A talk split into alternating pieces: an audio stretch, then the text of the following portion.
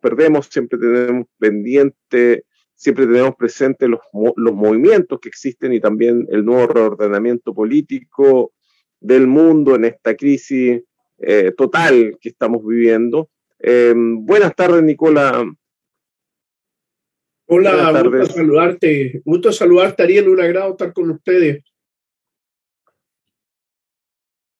Un abrazo, Nicola. Comenzamos rápidamente. Usted me pidió que presentara un mapa porque quedó pendiente esto de la semana pasada. ¿Vamos a eso inmediatamente o...? Bueno, podemos conversar de eso eh, para aquellos auditores que nos vieron la semana pasada. Les servirá para contextualizarse con los aspectos que han ocurrido al día de hoy. Muy bien. Ahí tenemos el mapa de Ucrania. Ahí tenemos el mapa. Bueno, este es el mapa, un mapa político donde, en donde se ven las respectivas fronteras que tiene Ucrania em, y también el territorio que ya que, fue em, incorporado a Ucrania por eh, Nikita Khrushchev, em, que sería Crimea, y que luego fue eh, anexionado a su vez por Rusia eh, después del Euromaidán. Claro.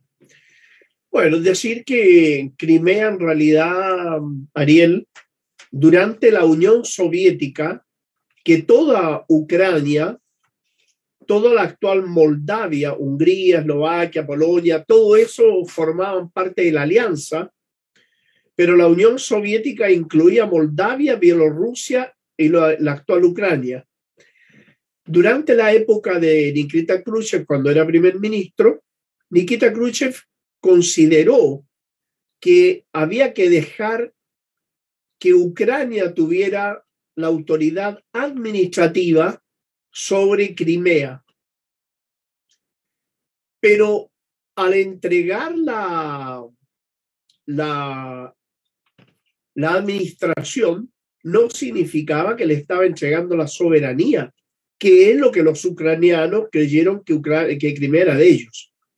Entonces hubo que hacer un plebiscito en el cual la gente, el 96% de la gente de Crimea decidió que querían volver a Rusia y en ningún caso quedarse en Ucrania, sobre todo que en Ucrania se estaba desarrollando mucho el régimen nazi y por otro lado había una represión increíble, porque hoy en día hoy en día la, desinformación que viene de Occidente trata de presentar a Ucrania como blancas palomas, pero no nos olvidemos que Ucrania tiene más de 3.000 desaparecidos.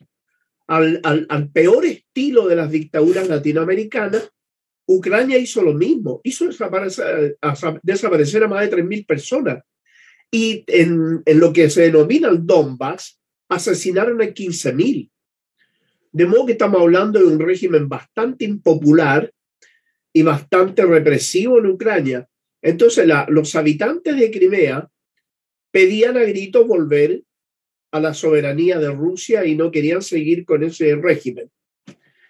Este mapa lo hemos mostrado también para recordarle a los auditores que estuvieron con nosotros la semana pasada de que cuando hablábamos de la de la herradura que se pretendía, esa herradura que va desde frente a la isla de Crimea hasta donde termina Crimea en un punto de color café claro, toca el continente. Desde esa parte del continente a la punta a la izquierda, donde hay una entrada chica de mar, desde allí hasta la mitad hasta arriba nosotros vemos que dice Bielorrusia. Desde allí hasta donde dice Bielorrusia, esa es la media luna, la herradura que nosotros hablábamos la vez pasada. Todo ese territorio ya ha sido liberado de la ocupación ucraniana y el Donbass ha vuelto a ser libre en este instante y también el puerto Mariupol que da con el mar de Azov. Y desde allí, desde el mar de Azov, eh, a través de un estrecho, pasa al Mar Negro. Así que eso para contextualizar, eh, Ariel y Hugo, ¿no? Muy bien. Recordemos que mm, durante la mm, em, anterior a la ocupación nazi, estamos hablando después de la, de la Primera Guerra Mundial, a propósito del ultrajante tratado, tratado eh, que puso fin a la guerra eh, entre las potencias vencedoras de la Primera Guerra Mundial y, y, mm, y Rusia, eh, y, luego las sucesivas guerra, eh, guerras, conflictos internos en los, en los cuales incluso hubo una república anarquista independiente en, el suelo que hoy día consideramos ucraniano. Eh, sucedió que ya para 1928 eh, Ucrania fue un se transformó en un protectorado de Alemania, quedó bajo jurisdicción alemana. Quizá eso explique muchas cosas que vinieron en el futuro, entre ellos de que eh, uno de los primeros lugares que fue ocupado por el, el Tercer Reich en la operación Barbarroja fue el suelo ucraniano. Tenían como misión em, eh, conquistar Kiev, Moscú y San Petersburgo. Todos sabemos qué que, sucedió después de eso, pero sin embargo el ejército eh, alemán se, se, quedó, el ejército nazi se quedó desplegado en Ucrania y fue y en ese lugar fue el que se quedó eh, desplegado la mayor cantidad de tiempo de los países que fueron ocupados de lo que luego fue entendido con la órbita soviética, em, fue precisamente Ucrania, que como decíamos ya había tenido, ya había sido protectorado alemán y por lo tanto ahí pudo haber habido una confluencia ideológica que, em, que lo posibilitó. Y, resulta que el gobierno ucraniano fue ah, de la ocupación nazi y luego además los propios ucranianos, además de enlistarse en el ejército eh, nazi, también participaron directamente en acciones de, exterminio, en lo que en historiografía se conoce como el holocausto eh, de, de, fusil, que, es, eh, que son las matanzas que se realizaron eh, con disparo en, fosas que previamente las cavaban las mismas víctimas. Eh, Babillar, creo que se llama la, fosa más grande, que fue a las afueras de Ucrania y en donde se mataron en una sola jornada a 36 mil personas.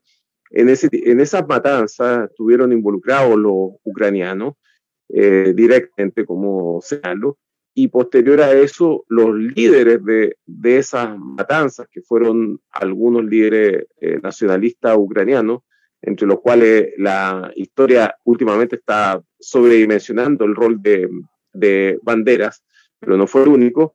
Resulta que eh, recuerdan a Banderas porque Banderas fue ajusticiado por la KGB mientras él vivía en Alemania, precisamente en los años 50. Pero el resto de, lo, de los responsables fueron asilados por Estados Unidos e Inglaterra.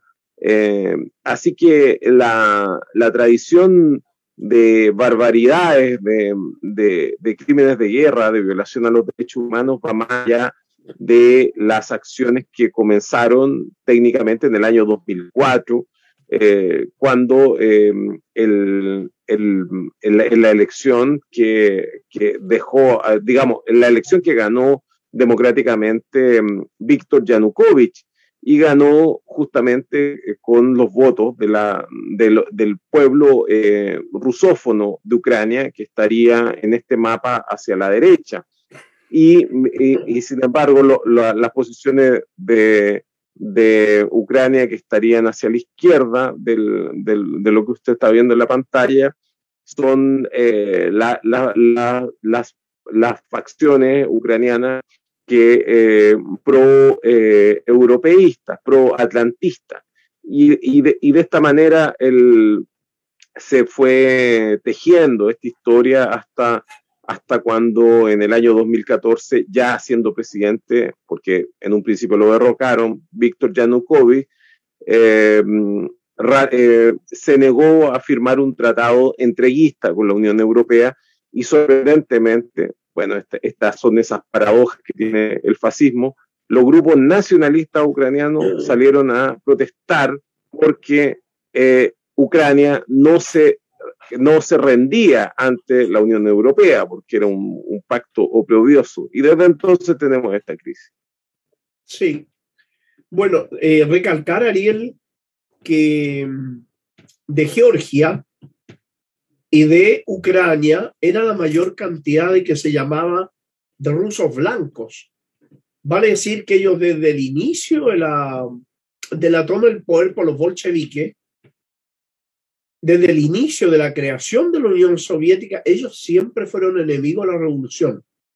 Ellos siempre estuvieron en, junto a las brigadas internacionalistas, ¿te acuerdas? Esta brigada internacional que invade la Unión Soviética, ellos, gran cantidad de, ucranianos y de georgianos, se sumaron.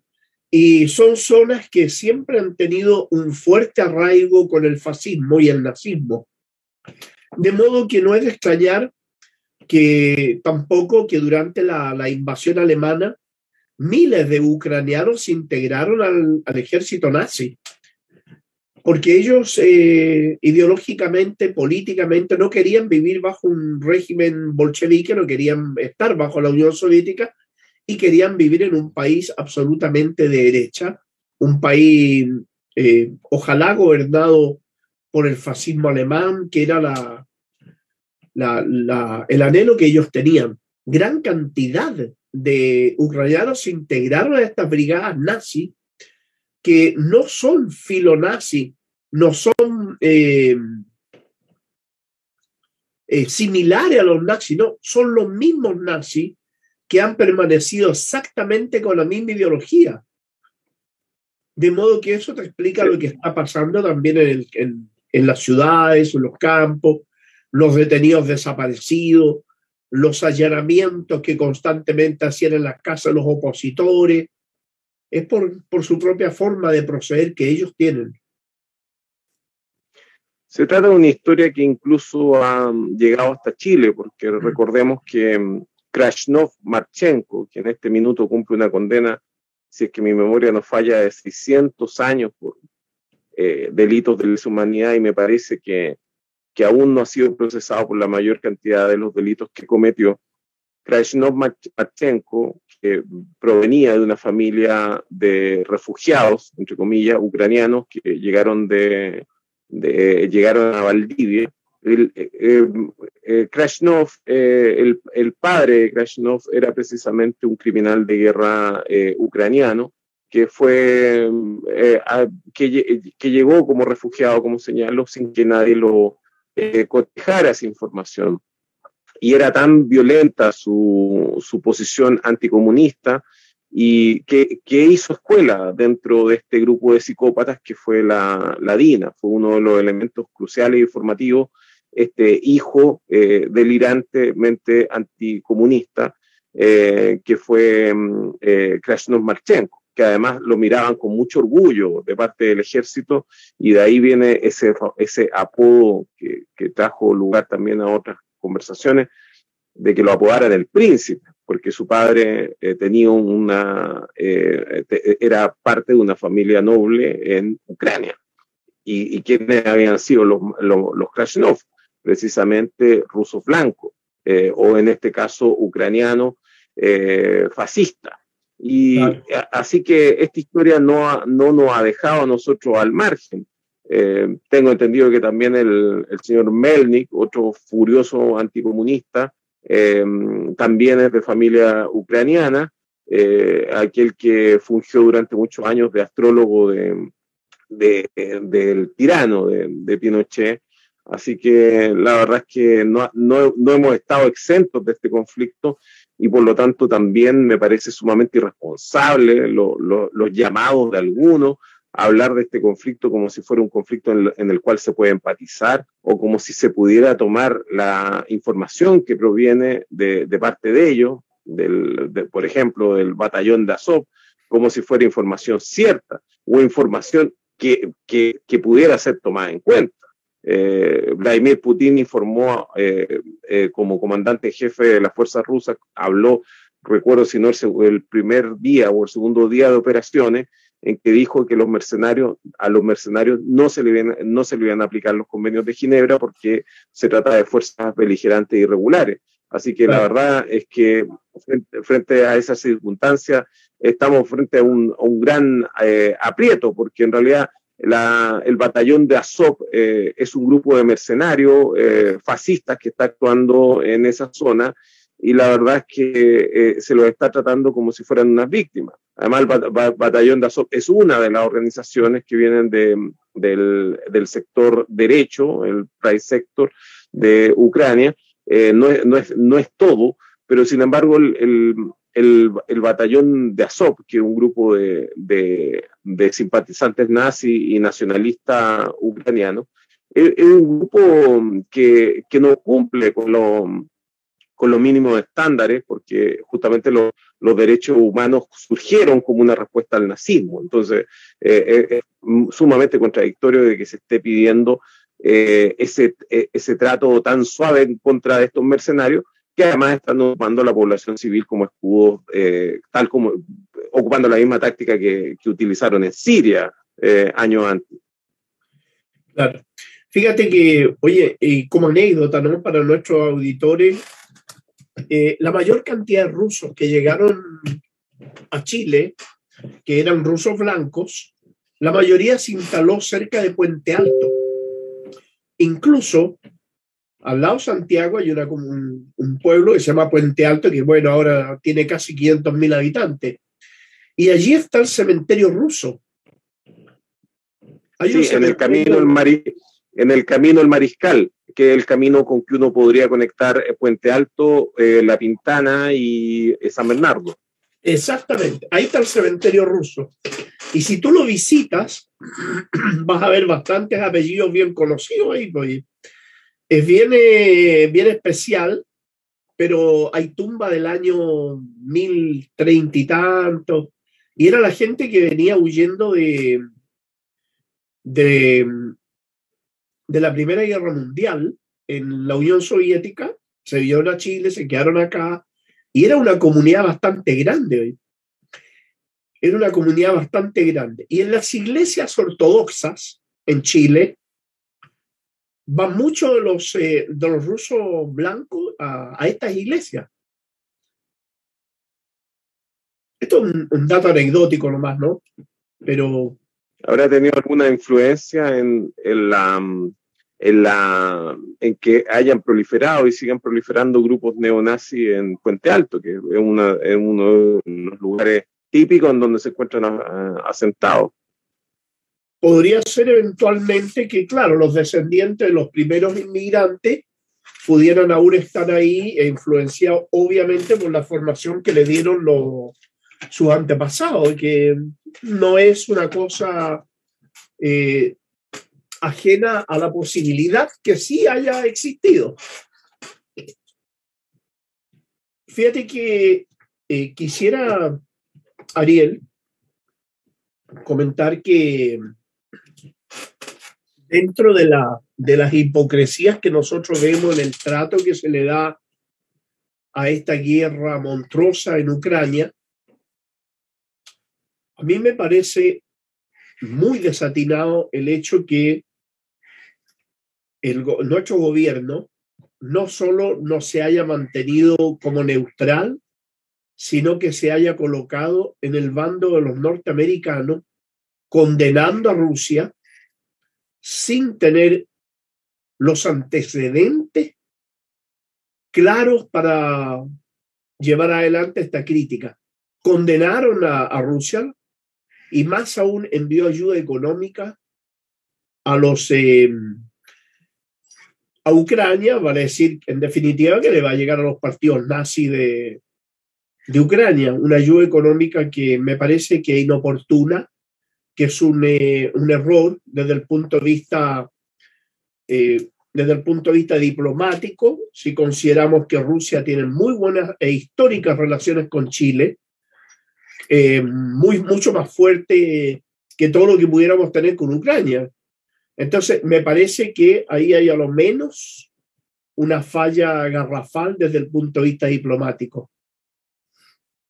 Hay una historia que poca gente conoce, pero en la crisis máxima que vivió producto de las desregulaciones que sumieron a una, a una sociedad que no tenía clases sociales, lo transformaron en una sociedad capitalista y neoliberal, estamos hablando de lo que se hizo con la Unión Soviética, en los tiempos de, en que hubo hambre y mucha pobreza en, Rusia, en los tiempos de Yeltsin, resulta que eh, los rusos encontraron un, modo eh, barato de, abastecerse de proteína y que fue consumir el, el vilipendiado tarro de judío chileno, que hoy día cuesta, hoy, hoy día ya está para venderlo en un restaurante gourmet junto con un eh, frasco de aceite de litro, con lo, con lo que hemos sufrido de inflación pero a mediados de los 90 un tarro de jurel era completamente menospreciado porque uno compraba un tarro de jurel por menos de un dólar, compraba un, tarro de, eso. Y, los rusos eh, eh, eh, fueron los, los, primeros que revalorizaron ese producto y se lo llevaron en grandes cantidades justamente para solucionar los problemas de hambre que, que tenían en ese momento. Eso junto con el, el, comercio de vuelta que existió de, vehículos y de, camiones y maquinaria que venía de Rusia, también en esa época. Sí. Pero fíjate que dentro de las anécdotas que estamos conversando, Ariel, más atrás hubo otra anécdota bien interesante. Rusia pidió a nivel internacional en el siglo XVIII, en los inicios del siglo XVIII, pidió eh, un alimento que tuviera bastante duración. Y se inclinaron al final por, porque España les ofreció a ellos la venta de la papa. Y esa papa que los españoles enviaban a Rusia era una papa extraída de Chile desde la zona de la cuarta región, desde La Serena, en todo lo que es el Valle del Elqui. Mm. Porque ahí se esa variedad, a esa variedad, si es que no me equivoco, se llama Serena, esa, esa papa. Es una muy buena papa y que tiene la particularidad de dos cosechas al año. Entonces, la primera papa que se, que se comenzó a consumir en Rusia era chilena. Una anécdota también, ¿ah? Claramente. Oiga, em, desde, desde los estudios de guillotina nos piden que hablemos de las elecciones em, dentro de la Organización de las Naciones Unidas y la posición que ha tenido Chile en, en, estos últimos días. Ya. ¿Algo que comentar sobre eso? Bueno, Chile en realidad eh, creo que están dando palos de ciego en todo aspecto. Eh, Ariel. Fíjate que antes de eso yo hubiera querido tocar un tema que a mí me, me molestó sobremanera, Ariel, que sí, resulta que el Estado de Israel asesina como promedio entre dos y tres palestinos por día. Durante la invasión a Gaza, mataron a 10.000 palestinos. Han matado a más de 3.000 niños menores de 15 años de edad. Entonces me parece muy desajustado que Gabriel Boris haya mandado condolencias al Estado criminal fascista israelí porque un comando palestino mató a tres soldados israelíes y a tres colonos. Pero decir además que los colonos están armados, no son civiles. Ellos viven con un arma en la mano, generalmente fusil y ametralladora. Entonces, me parece muy eh, desajustado al equilibrio, muy poco inteligente, por así decirlo, de parte de Gabriel Boris, que haya mandado rápidamente condolencia al Estado de Israel y jamás mandó una condolencia por los asesinatos que comete el Estado de Israel, que el día de hoy, hoy, 12 de abril, mató a dos mujeres palestinas y dos niños palestinos en Nablus y en Jenin. Bueno, lo, primero que se lo primero que se tiene que decir eso, existe un marco general. No corresponde entregar condolencias por, los muertos en, acciones que son de agresión. El, Estado de Israel eh, tiene un principio de ilegitimidad y las acciones colonialistas que está desplegando, la verdad, que son motivo de repudio y han sido motivo de repudio público por el mismísimo Gabriel Boric. Hace poco tiempo, en entrevista en, en medios internacionales, ha, ha, vuelto a señalar de, que existen, eh, que, que él, él, tiene conflictos con el Estado, digo, que él, ha dicho de que considera que, que, existen acciones ilegales de parte del Estado de Israel. Eh, y entonces, eh, no, no, no, no se logran entender este tipo de acciones. Es como si, como si tuviéramos varios gobiernos a la vez y al mismo tiempo como que los ministros no respetaran sus propias carteras. Otra vez había un conflicto mm, eh, en la cartera del interior y quien estaba, mm, disculpe la expresión coloquial, metiendo la cuchara era el ministro de Bienes Nacionales. Eh, ahora en, asuntos internacionales se metió la cuchara ahí que así, que es la ministra del Interior y en, y en estos asuntos que son de, de, extremada gravedad, no se puede tolerar de que existan dos cancillerías, de que se le hayan dado puesto a personas sionistas, personas clave, que estén entregando con, condolencias mientras el presidente está hablando, del mismo modo que habló en campaña, del mismo modo en que lo hizo partiendo de la base de la ilegitimidad e ilegalidad del Estado de Israel. Entonces, no, la, la, verdad es que no, eh, yo creo que estoy perplejo al igual que está todo el mundo y me parece que usted también está expresando esa perplejidad. Así es, eh, así es, Ariel. No sé hasta qué punto George Soros interviene en esto, pero la verdad que hay aquí una situación que no está bien, no le hace bien a Chile, no hay un equilibrio.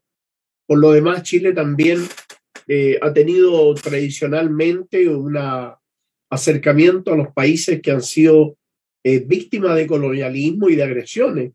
Entonces, acá no, no se entendió, hay una molestia muy grande, muy grande en la comunidad de origen palestino que suman casi 500 mil, lo que no les agrada estas situaciones, obviamente.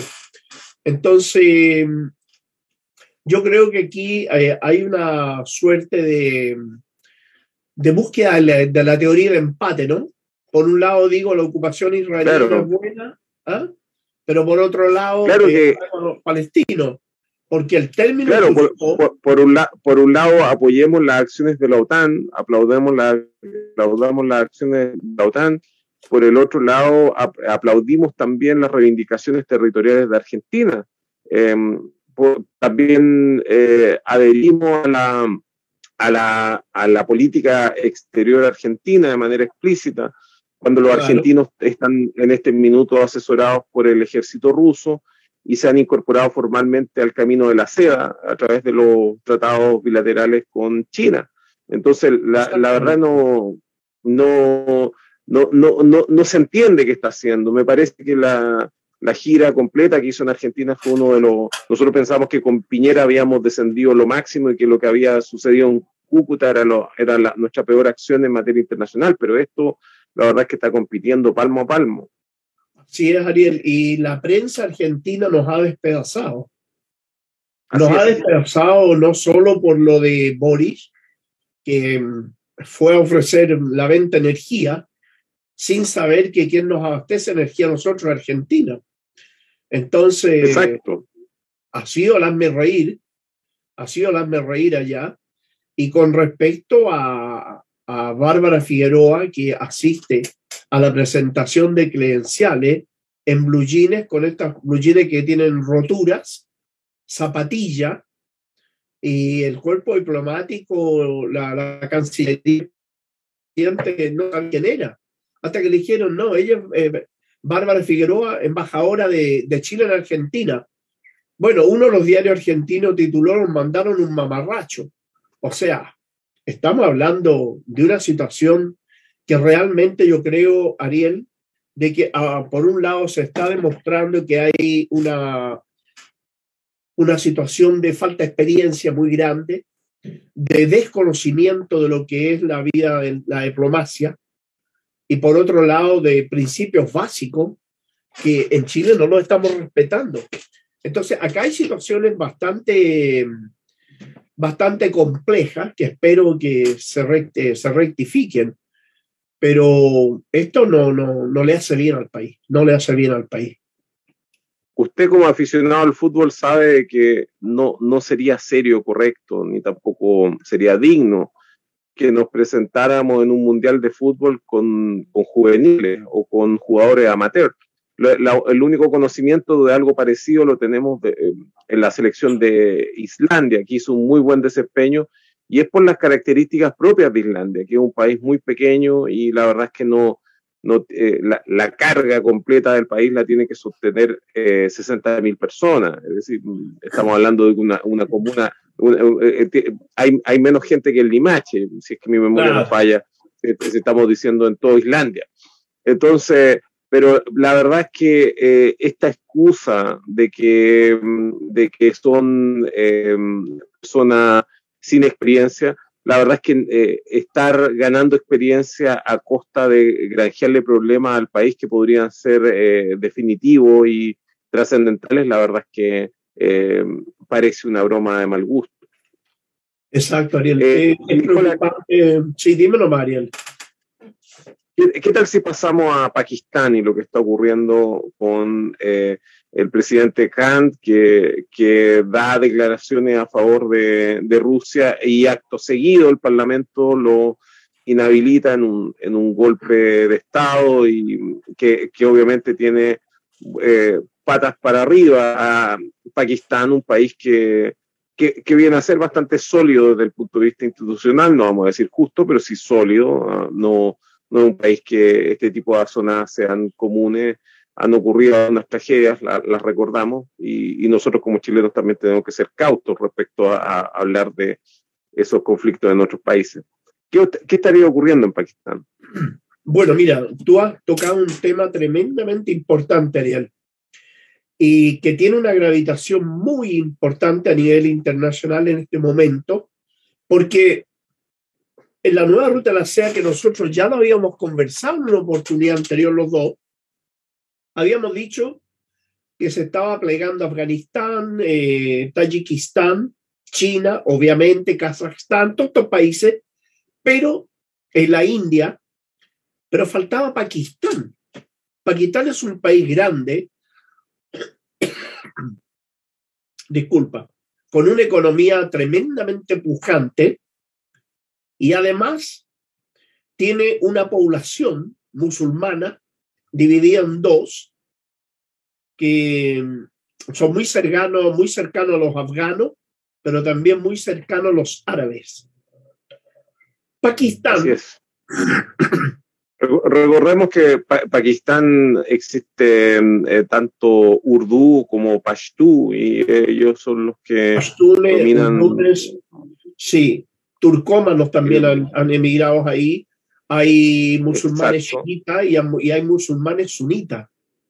Hay muchos musulmanes, muchos musulmanes tayicos que se establecieron en Pakistán y muchos afganos establecidos en Pakistán.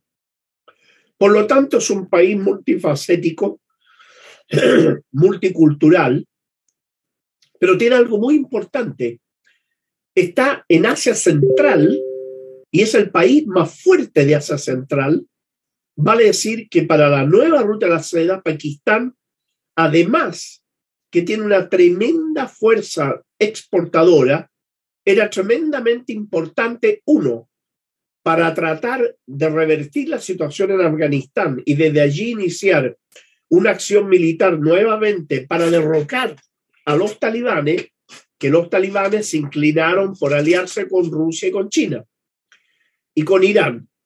Por otra parte, el Estado de Israel, preocupadísimo por lo que estaba pasando en Pakistán, porque hay que decir esto, Pakistán es un Estado musulmán, pero armado con bombas atómicas. Entonces, las 200 ojivas nucleares de, de Israel no iban a hacer a Pakistán un disuasivo.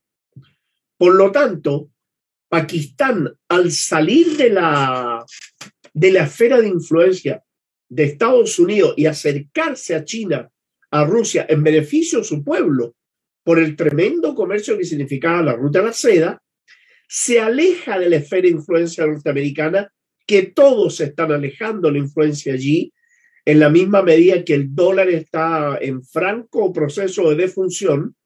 Entonces, empiezan a alejarse los países y Pakistán, con Imran Khan, que es el primer ministro legítimo que estaba ahí, a él se le aplica la teoría muy bien llevada adelante por Estados Unidos de los golpes blandos, ¿ah? así como se derrocó a Zelaya, se intentó derrocar a Evo Morales, se derrocó a Evo Morales, pero no fue tan blando el de Evo, eh, y una enorme cantidad... A Dilma Rousseff. A Dilma Rousseff, al mismo Lula, que fue encarcelado incluso, con todo un aparataje mentiroso, o sea, estamos a, hablando... a, Correa intentaron hacer también lo mismo. En, a Correa en Ecuador, sí, se lo hicieron. A Correa. Claro. Entonces, eh, estas situaciones de los golpes estados blandos que le llaman ellos, que lo hacen junto con los poderes judiciales, eh, lo hicieron en Pakistán. Pero fíjate que la población de Pakistán está en las calles en este momento y son eh, millones los que están peleando en contra de esta servidumbre que han hecho estos políticos pakistaníes en beneficio del dominio geopolítico de Estados Unidos. Así que las manos negras de Estados Unidos allí. E, esa, era, esa era mi pregunta personal, Nicola. ¿Está, está cocida la leche en Pakistán o, el hecho de, mm, o este asunto no lo, no, no lo ha logrado cerrar Estados Unidos de, de, volcar el, a Pakistán para el lado de él? Mira, en Pakistán ocurre una cuestión muy similar a lo que ocurría y que ocurre en muchos países de América Latina, donde una enorme cantidad de oficiales de ejército han sido preparados en las, academias, militares y de lavado cerebro norteamericanas el ejército pakistaní, muy similar al ejército egipcio, es un ejército muy corrompido, y digo muy corrompido por lo siguiente, porque Estados Unidos ha entendido que una forma de dominar eternamente a la gente es darle a los oficiales del ejército, a la marina, a la aviación de esos países, que fue la fórmula que aplicaron en Egipto, que la están aplicando hace mucho tiempo también en Pakistán, es darle acciones de empresas norteamericanas, israelíes en esa zona. Entonces, de capitán, de capitán hacia arriba, los hacen socios de las empresas, donde además de ganar su sueldo como militar, tiene una tremenda entrada económica producto de los dividendos que le llegan de estas empresas. Así que de esa manera ellos han atado al ejército pakistaní, que está dividido también está dividido el ejército pakistaní. No están todos a favor de, Estados Unidos, pero sí una gran mayoría está con Estados Unidos. Lo que yo veo es que Pakistán se podría deslizar a una guerra civil, que es, por un lado, eh, un desastre, pero por otro lado, lo busca Estados Unidos. Ahora, con la esperanza de que en Pakistán se cometa un genocidio como que se cometió en Yakarta años atrás, donde en una noche mataron a un millón de, militantes comunistas. Entonces... Sí, la, política exterior de Estados Unidos hace mucho tiempo, y no solamente en el Medio Oriente, se ha basado más que en el reordenamiento en sembrar el caos, para reinar en ese, en ese caos. Sin embargo, con las cosas así desordenadas como están, cabe preguntarse si sería una buena táctica o no. Bueno, nosotros no le vamos a estar arreglando ni la táctica ni la estrategia a los gringos, pero a, lo, que voy es que eh, ayer, ayer, desde ayer circula el anuncio de, del gobierno de Arabia Saudita, es decir, un aliado enconado y tradicional de Estados Unidos en el, en, en el sector, que mm, va a transar petróleo eh, por rublo. Digo, que, no, no entra, va a adquirir algunos bienes rusos de rublo, lo leí en Comunia. Y eso hace que, que no, veamos que el escenario está mucho más resbaloso de lo que se creyera y este tipo de acciones erráticas de Estados Unidos parecen más, más que nada, eh, eh, mm, eh, ¿cómo se le dice? palos de ciego que estaría dando para ver si puede, mm, si, si alguna de ellas le sale bien. Bueno, Pakistán en este momento, si hubiera una, una revuelta que se está gestando en las calles, y pasara definitivamente al área anti-norteamericana, sería una derrota gigantesca para Estados Unidos.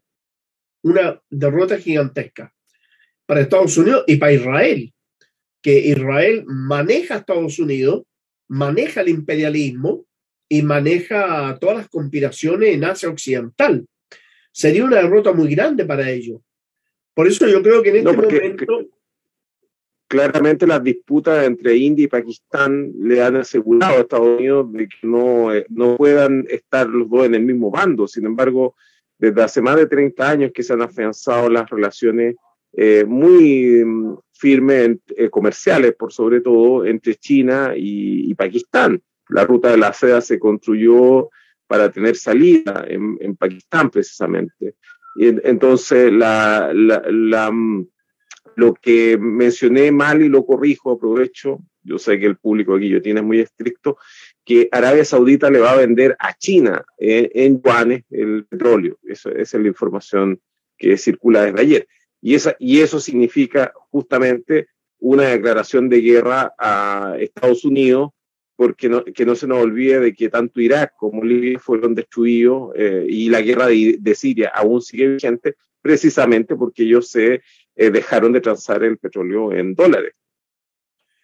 Bueno, en, la caída del dólar fue exactamente lo que mencionó hoy día eh, Lavrov, el, eh, el ministro de Relaciones Exteriores ruso, que dijo esta guerra no solo es para evitar al nazismo, no solo es para pacificar el Donbass, sino que también esta es una guerra para dar nacimiento a un mundo multipolar y el dominio del dólar y eliminar el dominio del dólar.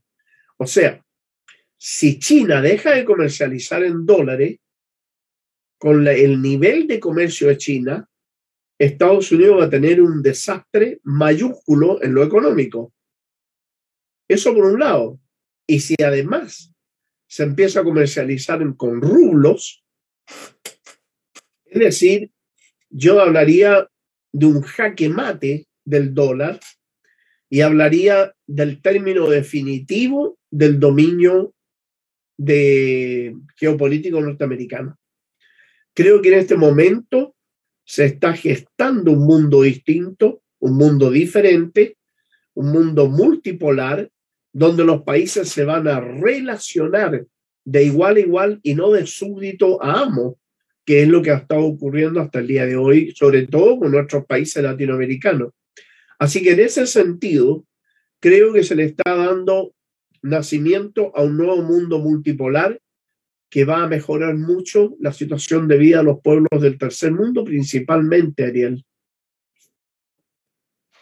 Recordemos que una moneda no se puede anclar únicamente en la espada. El dólar estadounidense se anclaba en, la, en, las cuantiosas reservas de oro que estaban en Fort Knox, que, tanto retrataban sus caricaturistas en los años 50. Em, pero cuando se terminó la, el patrón eh, oro en el gobierno de Nixon, el, el, dólar técnicamente quedó anclado en el petróleo del Medio Oriente.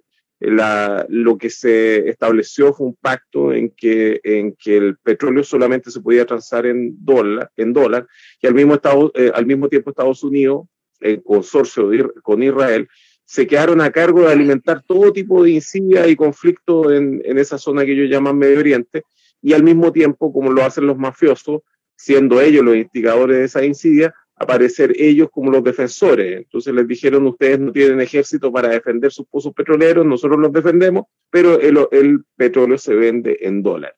Y de esa manera han, han sostenido eh, a través de un commodity. La, la gente pareciera que se está informando recién ahora a propósito de las criptomonedas y otro tipo de cosas, empezaron recién a entender esto, eh, en qué se podría afianzar la moneda, y olvidándose que el dólar eh, no está um, afianzado en la nada, sino que está afianzado en el petróleo. Y, y, eso justamente explica de que Estados Unidos realice esas acciones eh, bestiales en contra de aquellos que ignoren eh, su mandato. Cuando vemos lo que está ocurriendo en Ucrania, nos damos cuenta de que Estados Unidos grita histérico junto con la um, alianza, alianza transatlántica, de que tiene que ser sancionado Rusia, y sin embargo uno encuentra um, realidades tan dispares como que, por ejemplo, eh, eh, el mismo gobierno brasileño o el gobierno argentino no se alinean a esa, um, a esa petición de sanciones. Eh, y, y, y, por esa razón la, el, el, el, caso de nosotros es tan elocuente, porque eh, ¿cómo puede ser que Chile siempre queda, queda mal en la foto y que, y que una, vez, una vez más se recuerde aquel discurso que no pasa de ser un discurso de Ricardo Lagos cuando no se alineó del todo a la, a la pretensión de George, eh, George, W. Bush a invadir Irak? Claro, exactamente. Fue una actitud absolutamente de, muy determinada y muy soberana de Chile en ese momento. Yo diría que en ese entonces, desde ese punto de vista, con respecto a, lo de Irak, Chile tuvo mucha independencia en ese momento. Pero ahora yo no lo veo así, no lo veo así. No creo en este momento.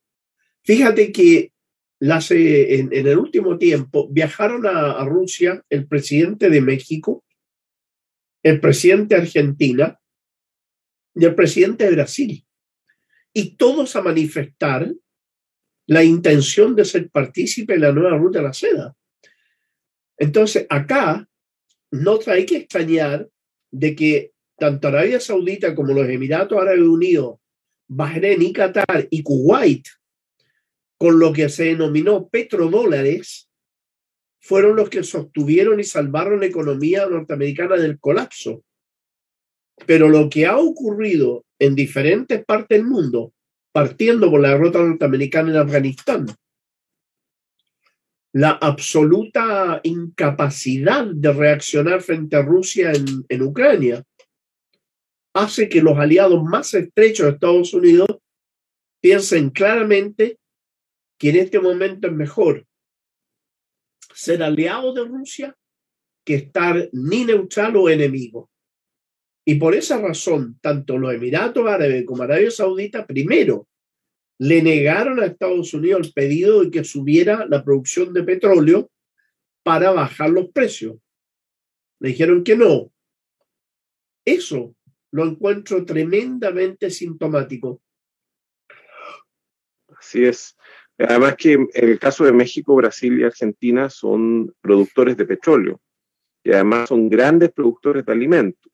Entonces, el, no nos olvidemos la relación que existe entre el petróleo y los alimentos, no solamente por el uso de la maquinaria en la, agricultura intensiva, sino que también en el uso de fertilizantes que requiere para su producción eh, grandes cantidades de combustible. Y además Rusia viene a ser uno de los grandes productores de, fertilizantes.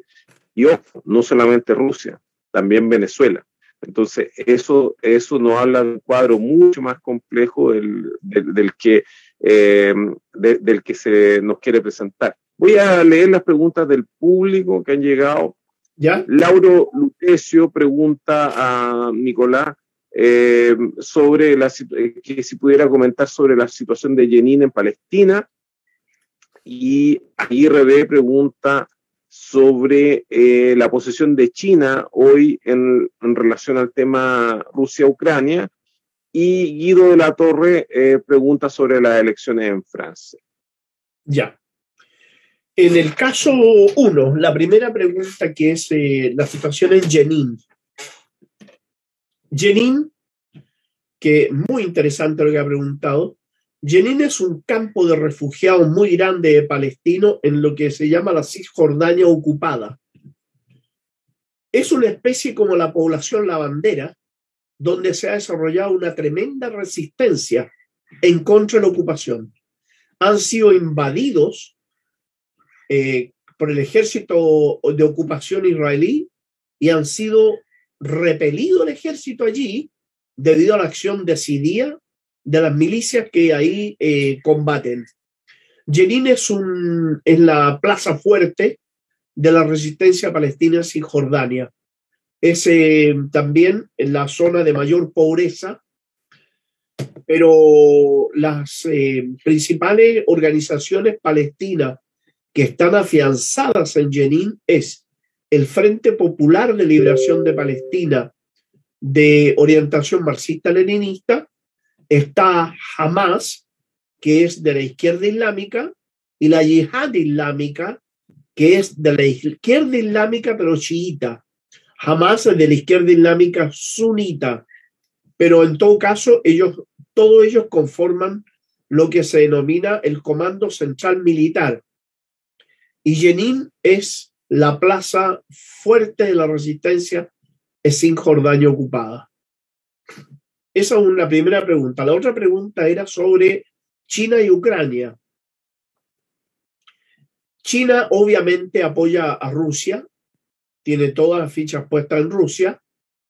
Eh, no se, aparece ser como neutral, pero Rusia en la práctica los hechos, o sea, China, digo, ha defendido a Rusia en todas las reuniones, tanto el Comité de Seguridad como en la Asamblea General. Hay intereses comunes, hay una enorme cantidad de, alianzas económicas, políticas y diplomáticas entre China y Rusia.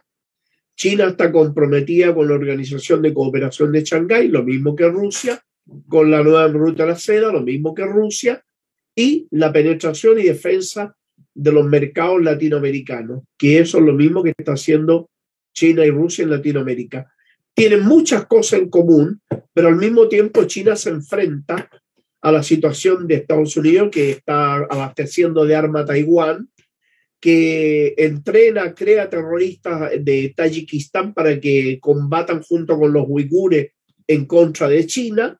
O sea, eh, no hay nada que una a China con Estados Unidos, salvo que una enorme cantidad de bonos norteamericanos fueron comprados por los chinos. Eso explica por qué China en ese sentido ha ido paso a paso, primero recuperando los bonos, que eso es un, estamos hablando de billones de, de dólares, una cosa gigantesca. Y la tercera pregunta era... La tercera pregunta es sobre las elecciones en Francia. La elección en Francia. La elección en Francia eh, se está dividiendo entre la derecha y la extrema derecha. Macron tiene muchas posibilidades de ganar porque muchos partidos de izquierda no quieren que llegue Le Pen y van a votar por Macron, lo que a mi parecer es un grave error, porque le están dando la solución a Macron y están enfriando la contradicción de clase al interior de, de Francia.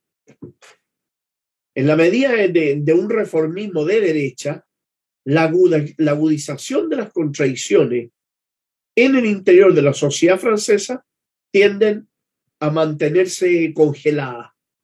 Y eso la, izquierda francesa, que siempre da palos de ciego, no puede equivocarse debiera llamar a no votar, pero no votar por Macron. Ese es un error gravísimo. El mismo error que cometió el Partido Comunista francés, que apoyó la Primera Guerra Mundial, sabiendo que era una guerra de destrucción de las colonias, una guerra capitalista, que no representaba al pueblo francés, ni a los trabajadores de Francia, ni a los trabajadores del mundo. Sin embargo, el Partido Comunista apoyó la guerra de Francia, el ingreso de Francia a la Primera Guerra Mundial. Así que en ese sentido creo que es un error. Ahora, la segunda vuelta la puede ganar cualquiera porque hay un 26% que no votó. esos indecisos que se les llama, podrían perfectamente inclinarse a cualquiera de los dos bandos. Pero la, a diferencia de Macron, Le Pen habla de no intervenir en la guerra de la OTAN. A pesar de su posición política, ellos hablan de no intervenir en la guerra de la OTAN. Así que en este momento creo que la izquierda francesa se está haciendo un araquiri, un tremendo araquiri, y yo lo veo grave, pero también lo veo bien en el sentido de que la izquierda ya está dividida. Yo he estado viendo muchos eh, organismos y grupos de izquierda que están criticando a, los grupos de izquierda, entre comillas de izquierda, que llaman a votar por Macron. ¿ah? Eh, una especie de, de la concertación en Chile, ¿no es cierto? Como decía el cómico, que se dicen de izquierda, pero siempre atornillan a la derecha. Entonces, acá yo lo veo igual. Se está clarificando el espectro político francés y el reformismo se podría mantener un tiempo más. Eh, respecto a, lo, a China y Ucrania, quizás lo que me gustaría resaltar es la, mm, preparación que está haciendo Estados Unidos, eh, entendiendo de que va preparando un conflicto con Taiwán y también preparando el terreno para que sea también un conflicto eh, en que participe Estados Unidos con mano ajena, un conflicto en el cual no, no quiere intervenir directamente, sino que quiere que lo haga estas famosas coaliciones de, aliados que está Estados Unidos en el último tiempo. Una última pregunta del público a Nicola. Ariel Rubio pregunta qué opina de la situación de los ataques del cuerpo de la Guardia Revolucionaria eh, Islámica en Irak. Los ataques a la base del Mossad israelí, a eso se refiere en los últimos ataques. Bueno, Irán ha demostrado ser eh, un hueso duro de roer para el imperialismo. Es la primera fuerza militar antiimperialista, eh, decididamente antiimperialista en Asia Occidental y también, ¿por qué no decirlo?, en apoyo a los regímenes de izquierda en América Latina. Irán es el mejor aliado de Venezuela y de Cuba, como de Bolivia y de Nicaragua. De hecho, ha ayudado a la Guardia Revolucionaria, ayuda mucho a Venezuela y a Irán ayuda mucho a Venezuela en general. Eh, el ataque que le dio al golpe que le dio al, al, régimen criminal infanticida es porque eh, estos criminales lanzaron un misil y mataron a dos eh, coroneles del ejército iraní. Irán le dijo que esto no iba a quedar en, eh, en la impunidad y a los cuatro días le, le, le, voló la, la sede del Mossad en, en Erbil, esto es en el norte de Irak, cerca de lo que se denomina el Kurdistán iraquí, donde ahí los trotskistas kurdos han jugado un rol muy horrible, han jugado un rol muy traicionero, apoyando a Israel y a Estados Unidos. Eso es una cuestión incomprensible eh, desde todo punto de vista ideológico, pero no práctico, porque en la práctica real, donde está Estados Unidos e Israel, ahí está metido los trotskistas apoyando. Apoyan a Estados Unidos e Israel en Siria, lo apoyaban en Irak, ahora apoyan las agresiones contra, contra Turquía, eh, están en contra de Venezuela. En Venezuela los trotskistas trabajan en contra del gobierno. Entonces, eh, la verdad que el trotskismo pareciera ser que hoy en día es un departamento más de la CIA. Eh, en el, volviendo a la pregunta, el Irán demostró claramente que no va a tolerar ninguna aventura de Israel en Asia Occidental. Y lo cumplió, mató a 10 agentes del, del Mossad y varios malos de fuerio. Bueno, las distintas cabezas de este monstruo que, que nos domina y que, y, y de ser de los cuales nos vamos enterando en este juego de máscaras que está en una fase de, de desenmascaramiento hace bastante de tiempo ya extremado.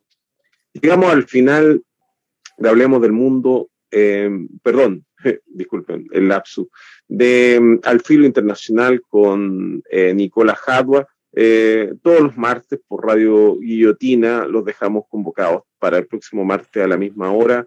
Un abrazo a todas y a todos los que se han conectado esta noche por Radio Guillotina.